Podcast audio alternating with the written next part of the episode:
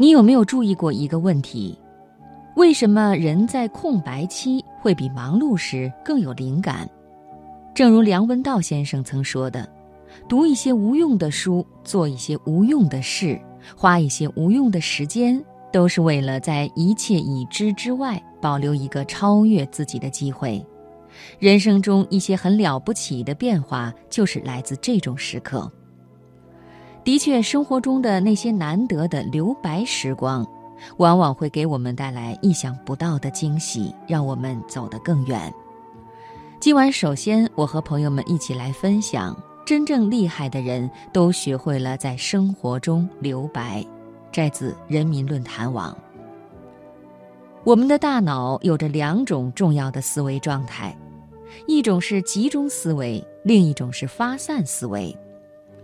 集中思维依靠专注力，对外部信息快速处理，比如我们工作中处理专业问题，但是它的弊端是容易形成思维定式。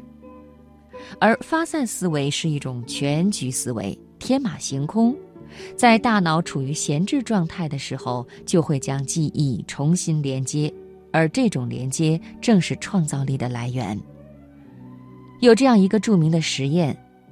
把几只蜜蜂和苍蝇装进一个玻璃瓶中，然后将瓶子平放，让瓶底朝着窗户口。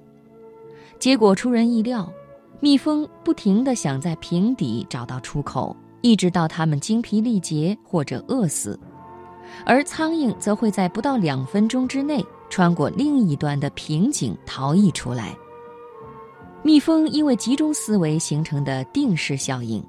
想当然地设定出口在光亮处，并且不停地重复着这种合乎逻辑的套路，结果他们没有走出囚室，而那些苍蝇则毫无逻辑可言，四下乱飞，反而逃出升天。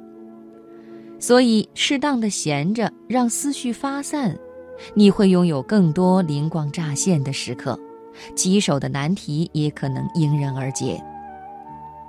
伊曼纽尔·康德，德国古典哲学的创始人，德国古典美学的奠基者，一生创作的哲学巨著数不胜数。但无论每天学术创作、讲课多忙，每天下午四点，他都强制留下一个小时要去哥尼斯堡城郊散步。他沿着同样的一条路走了一辈子，走出了一条哲学家小道。著名设计师史特凡·塞格米斯特，曾在 TED 上发表《休假的力量》的演讲。他在纽约开了一家工作室，从事的正是自己热爱的领域——音乐和设计。但是，经过长时间的工作，他渐渐发现，再喜爱的事物，一旦习以为常，就会变得沉闷。所以他做了一个决定：每工作七年就休息一年。闭门不接受任何顾客。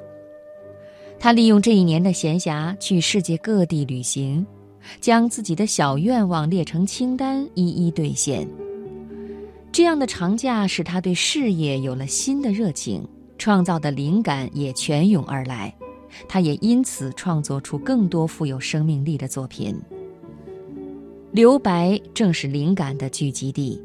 德国哲学家叔本华在他的《人生的智慧》一书中提到了一则寓言故事：森林中的刺猬在天冷时彼此靠拢取暖，但又要保持一定距离，以免互相刺伤，以此形成了独特的心理距离效应理论。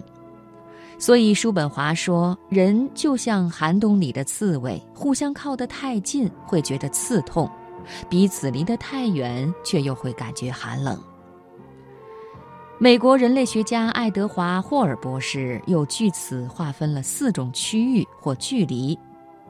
人们的个体空间需求大体上可以分为四种距离：公共距离、社交距离、个人距离、亲密距离。这四种距离就是人际交往的留白范围。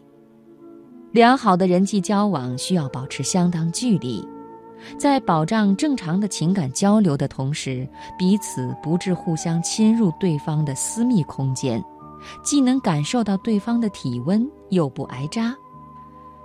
哈佛商业评论曾刊载过一篇文章，介绍了一个为生活留白的办法，叫做“积极的建设性白日梦”。它是让你找一件不需要费力去做的事情，比如散步、修剪花草之类，然后在大脑放松的情况下，主动去想一点好的事情，比如游乐场穿梭，你期待发生的事情。或者纯粹异想天开，做个白日梦。这些想象会让你大脑迅速恢复能量，增加创造力，甚至还能增加领导力。而萨塞克斯大学在2009年的研究指出，轻松温暖的阅读也能让我们从生活中令人烦躁、沮丧的压力中解脱出来。只要安静地坐下来读上六分钟的书，就能减轻百分之六十八的压力，效果甚至比听音乐、散步或者喝茶更有效。而这也无疑是我们为生活留白的一种好的方式。生活中，我们总是可以停下来，静一静，想一想，没有急切，没有压力。而这些难得的留白时光，其实就在为我们创造改变自我的机会。